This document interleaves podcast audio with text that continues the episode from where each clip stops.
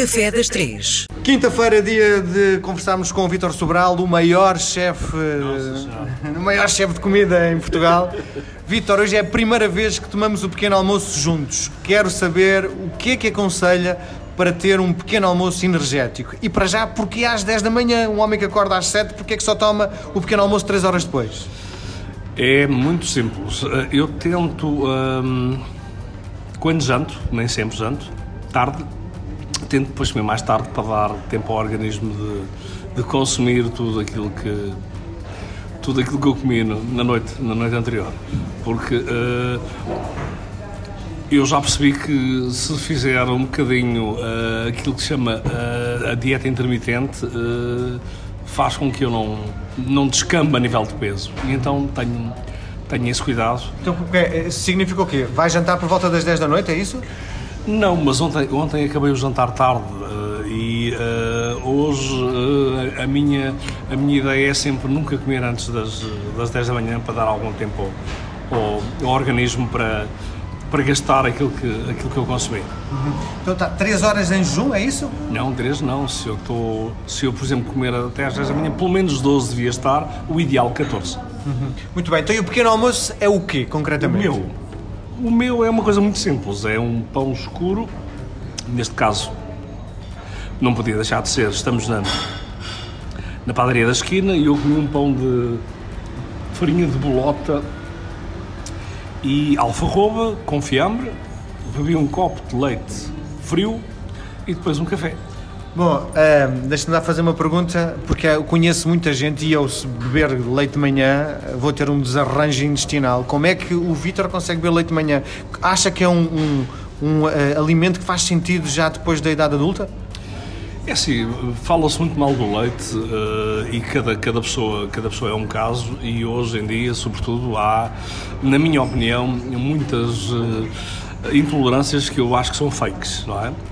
O leite, provavelmente, em algumas pessoas, eh, de manhã poderá ter um efeito uh, contrário àquilo que tem em mim. Eu, eu sinto-me sinto bem com o leite.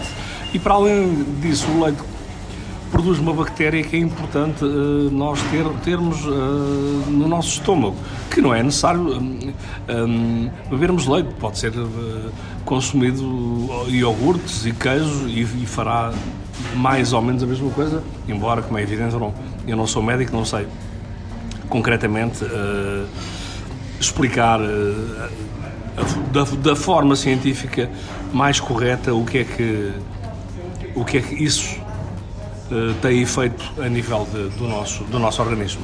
Eu pessoalmente sinto-me bem com leite e gosto de beber leite frio de manhã. Muito bem, e depois acompanha com fiambre, que no fundo é, é alguma proteína forte, não é? Sim, eu gosto, eu gosto, eu gosto de um bom fiambre. Sim. E nós em Portugal temos uma marca ou duas de fiambre de boa qualidade. Sim, bom, e depois, eh, foi às 10 da manhã, que horas almoça? Antes ou, ou depois de começar a fazer as refeições uh, no, nos restaurantes que tem? Uh, nunca, nunca como antes, como sempre no fim. Portanto, a minha hora de almoço normalmente são duas horas, duas e meia, três da tarde. Muito bem. Vamos lá então olhar para aquilo que nos traz hoje no Café das Três. O que é que hoje vamos falar sobre o quê? Eu acho que hoje, para o Café das Três, vamos falar de uma coisa que ainda não falámos, que é tostas mistas. E mais uma vez, eu vou-me repetir, mas é importante dizer uh, que para termos uma boa tosta mista, precisamos de um bom pão. Se for um pão, por exemplo, se for um pão de forma de massa de pão alentejano, dá uma tosta mista perfeita o fiambre tem que ser de boa qualidade.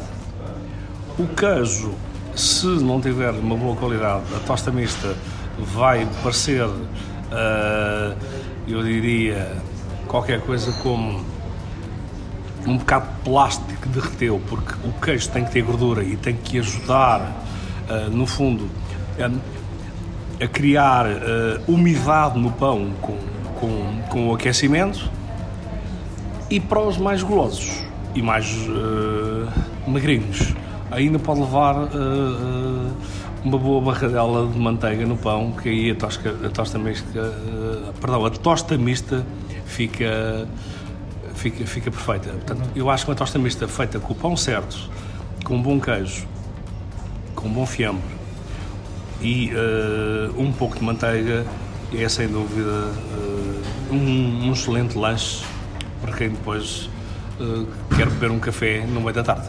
Bom, algumas escolas, para além disso que o Vitor disse, enumerou, há também quem utiliza orégãos. Faz sentido?